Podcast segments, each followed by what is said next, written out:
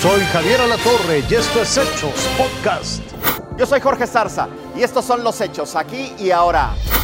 Este sábado las alertas se encendieron en Nuevo León. Desde diferentes puntos se veía una columna de humo y fuego desde la refinería de Cadereyta. Esto fue lo que pasó.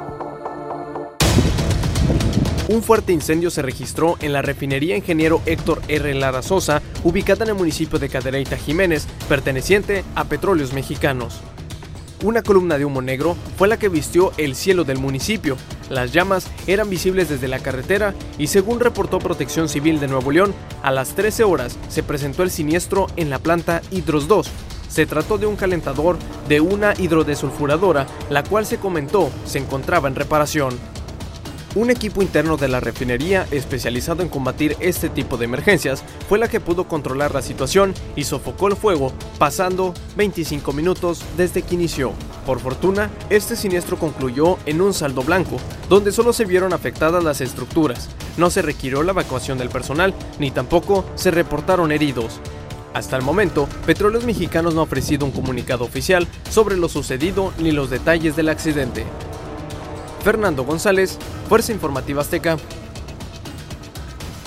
La Fiscalía de Yucatán y de Quintana Roo trabajan en las pesquisas relacionadas con la localización de ocho cuerpos en un rancho de esta localidad. Probablemente corresponden a las personas reportadas como desaparecidas hace unos días en el poblado de Quintana Roo, Ixcalac. El hallazgo se dio gracias a la denuncia de una persona que descubrió los cuerpos cuando se dirigía a su rancho.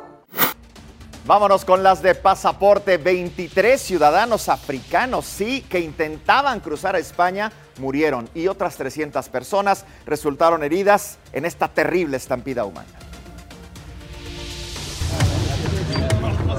Decenas de personas tiradas en el suelo.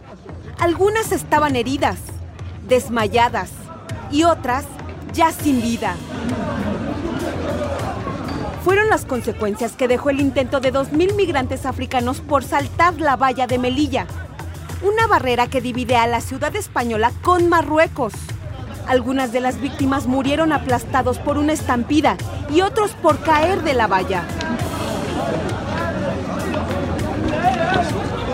Aunque lo que ha provocado indignación son las imágenes del trato que reciben los sobrevivientes adoloridos y sin fuerza fueron grabadas por la Asociación Marroquí de Derechos Humanos. Muestran cómo agentes de la nación africana los golpean y los lanzan hacia otros migrantes que yacen en el suelo.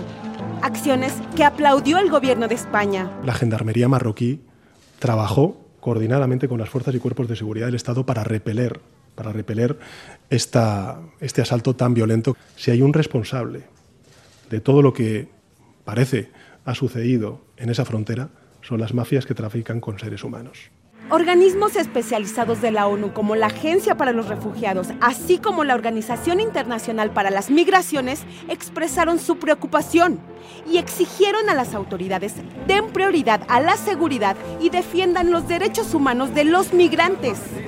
Seiza Pérez Murillo, Fuerza Informativa Azteca.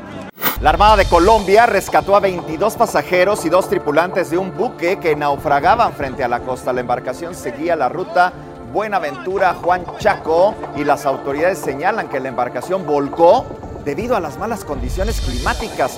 No hubo víctimas, todos los rescatados están bien de salud. Vaya susto agradeciendo a la Armada de Colombia, pues nos rescataron de un naufragio que acabamos de tener, estamos todos completos, ya pues se perdió los material, pero pues estamos completos y la vida lo que prima.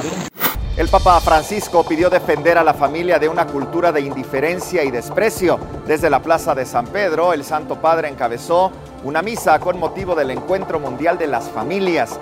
Pidió a los padres confiar en sus hijos y evitar el miedo que los vuelve sobreprotectores. Tome nota, a partir de este lunes arranca la vacunación contra COVID-19 para niños de 5 a 11 años en los 39 centros de salud aquí en la capital del país. Esto fue lo que dijo la jefa de gobierno, Claudia Sheinbaum. El domingo ya vamos a dar información sobre la vacunación de niños y niñas. Les adelanto de una vez, va a ir siendo por edades. Vamos a iniciar con los niños y niñas de 10 a 11 años eh, la razón de que sea por edades es porque nos van a ir entregando vacunas por eh, nuevamente por lotes. Entonces eh, recibimos ya 96 mil vacunas que nos alcanzan para poder irlo haciendo por bloques de edad.